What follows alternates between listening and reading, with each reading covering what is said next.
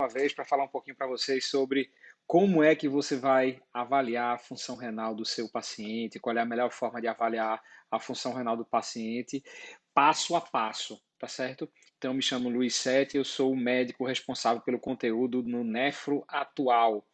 Então, vamos passar um pouquinho para vocês aqui, primeiro, qual é o passo a passo para você avaliar a função renal do seu paciente. O primeiro deles é estabelecer em qual ambiente o seu paciente está. Por que, que isso é importante? Porque os estudos que avaliaram pacientes, é, ou a função renal dos pacientes a partir da creatinina, dos marcadores endógenos, foram feitos em ambientes diferentes.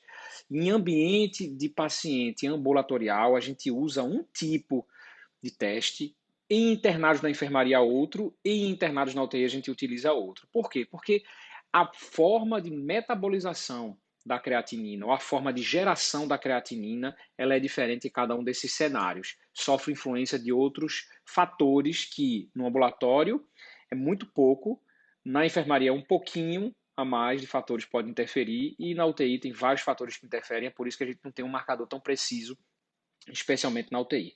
Então, primeiro que vocês têm que decidir, primeiro avaliar é onde esse paciente está. Está no ambulatório, está na enfermaria ou está internado na UTI. O segundo passo para vocês definirem como é a melhor forma de avaliar a taxa de filtração glomerular ou a função renal do paciente de vocês é determinar o porquê que você quer saber a taxa de filtração glomerular.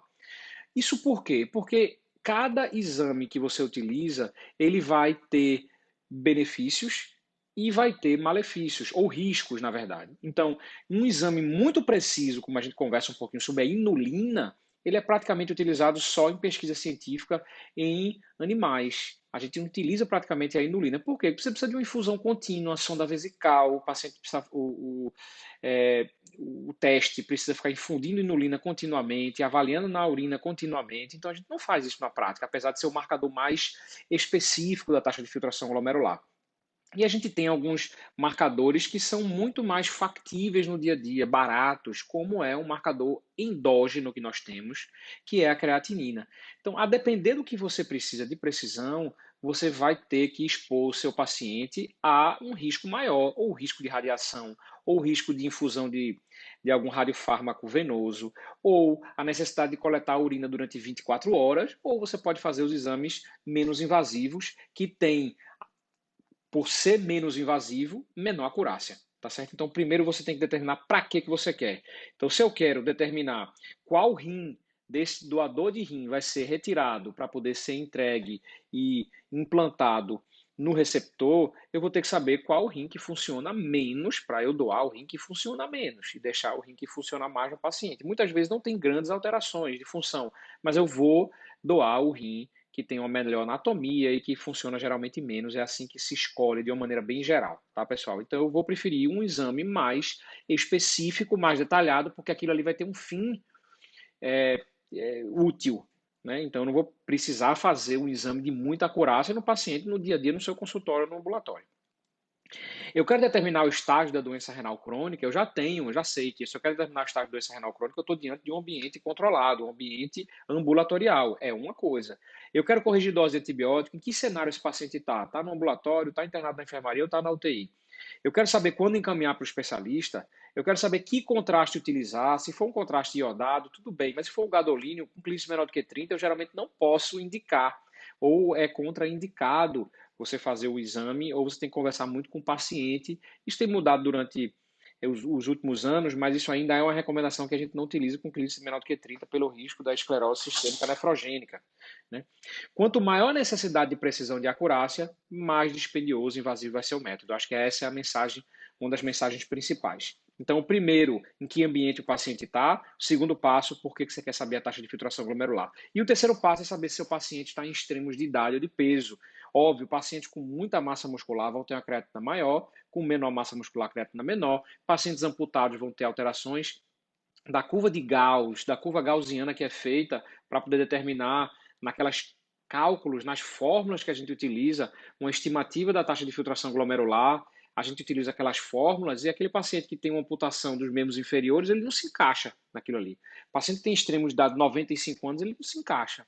Paciente que tem obesidade grau 3, ele não se encaixa ali. Então, como é que a gente faz para entender e, e ter uma maior precisão ou incluir esses pacientes na avaliação da taxa de filtração glomerular. Isso que eu vou mostrar para vocês.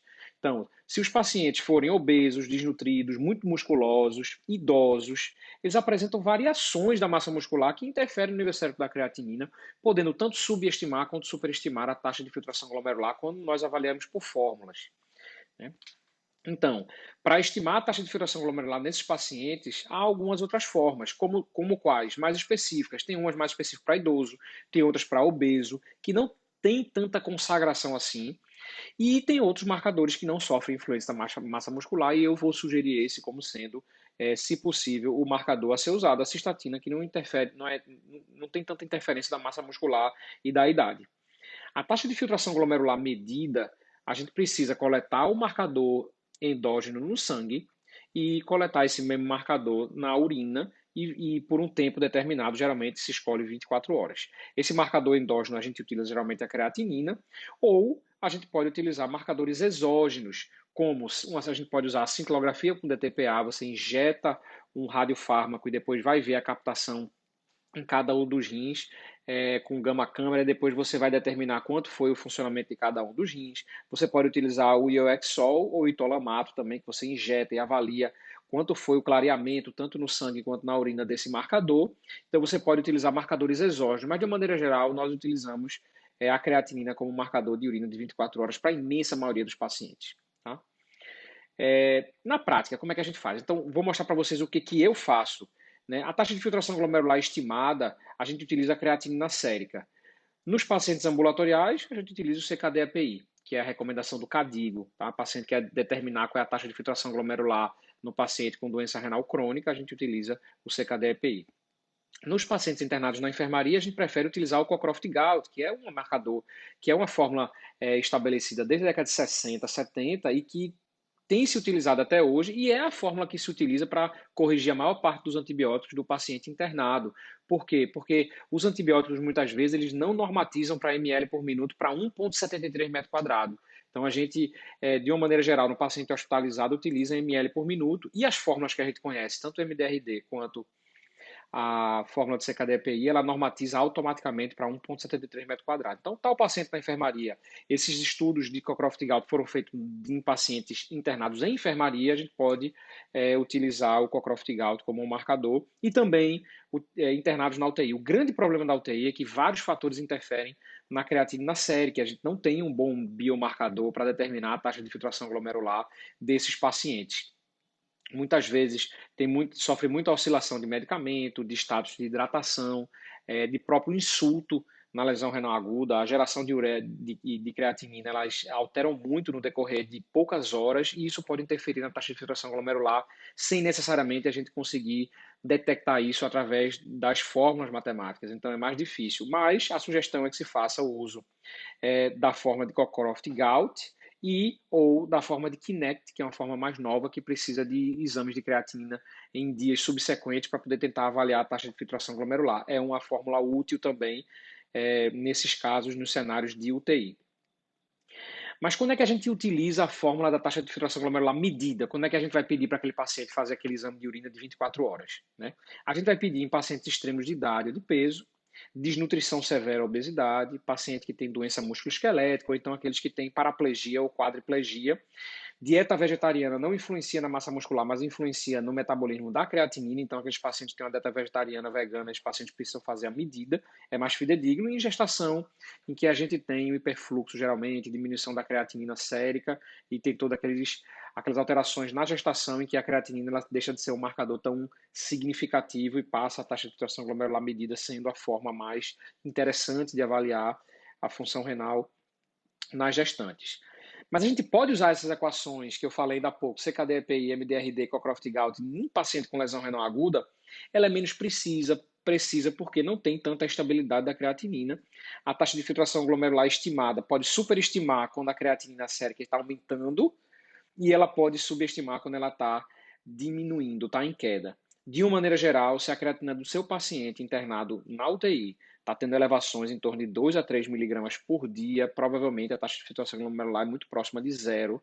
Ou então o paciente está com outra forma é, de elevação de creatina do tipo rabdomiólise, por exemplo, que você tem uma lesão muscular intensa e que a creatina vai subir por alteração do, da disponibilidade da creatinina pela lesão muscular.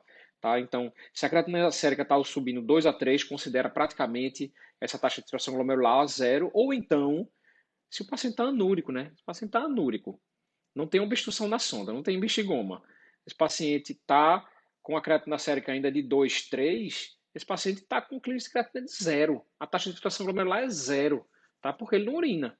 Então, não vai corrigir lá, colocar 2, 3 de creatina para o paciente anúrico para poder corrigir dose de antibiótico. Considera ele como sendo zero.